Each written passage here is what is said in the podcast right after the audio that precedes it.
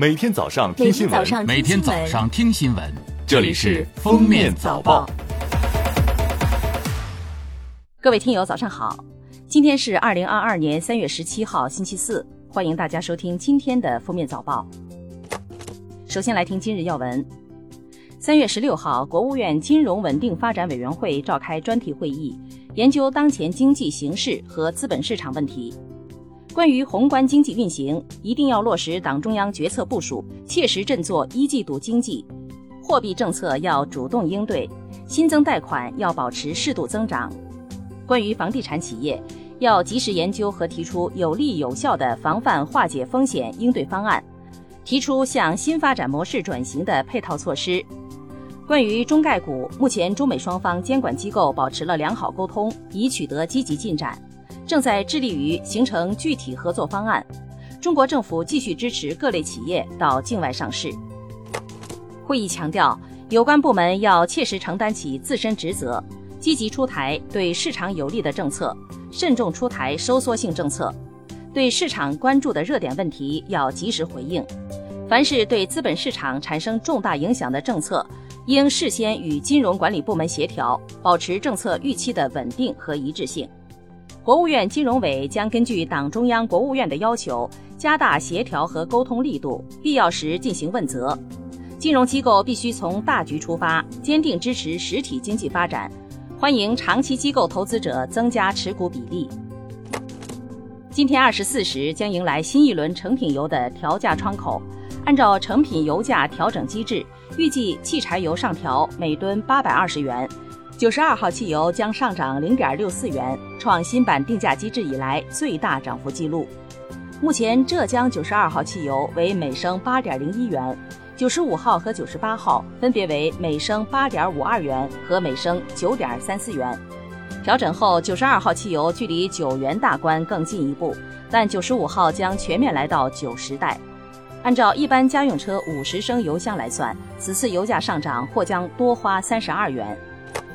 三月十六号，国家统计局公布的数据显示，二月份一线城市商品住宅销售价格环比上涨，二三线城市环比持平或下降。一线城市新建商品住宅销售价格和二手住宅环比上涨百分之零点五。七十个大中城市中，新建商品住宅和二手住宅销售价格环比上涨城市分别有二十七个和十个，环比下降城市分别有四十个和五十七个。三月十六号，已有媒体公布二零二二清明节放假安排。四月三号星期日至五号星期二放假调休，共三天；四月二号星期六上班。另外，劳动节放假安排为四月三十号到五月四号放假调休，共五天；四月二十四号星期日、五月七号星期六上班。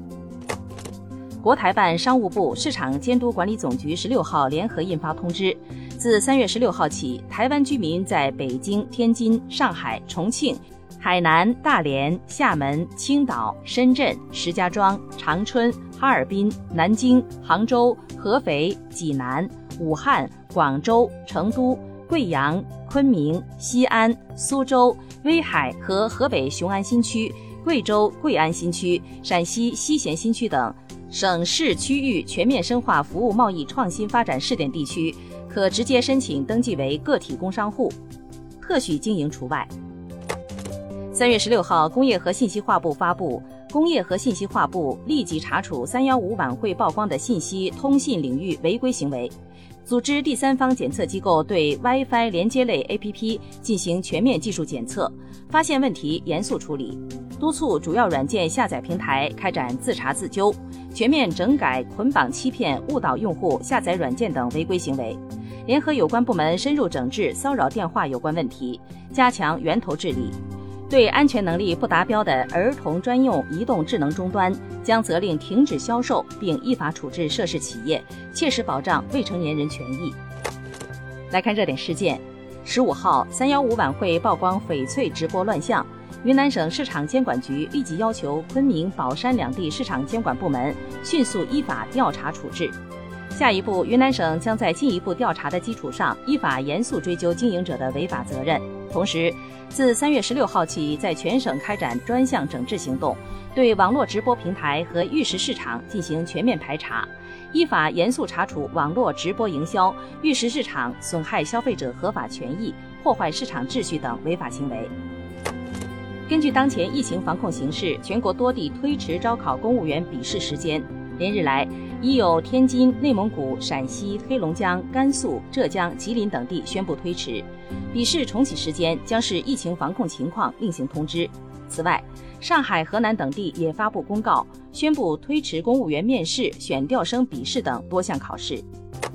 最后来听国际新闻。当地时间十五号，俄罗斯国家杜马副主席彼得托尔斯泰在社交媒体表示，俄罗斯决定退出欧洲委员会。俄外长拉夫罗夫的有关信件已交给该组织秘书长。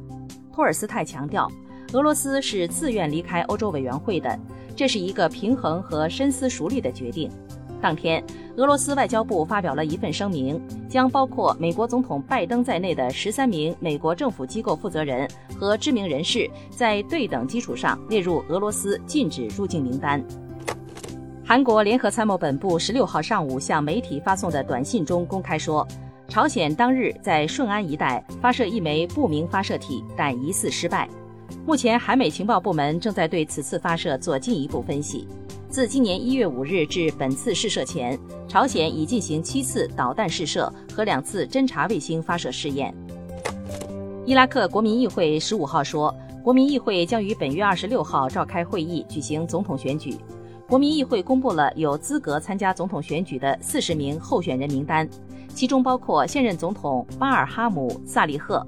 库尔德自治区内政部长雷巴尔·艾哈迈德，以及以独立候选人身份参选的。曾参与审判前总统萨达姆侯赛因的法官里兹加尔穆罕默德阿明。感谢收听今天的封面早报，明天再见。本节目由喜马拉雅和封面新闻联合播出。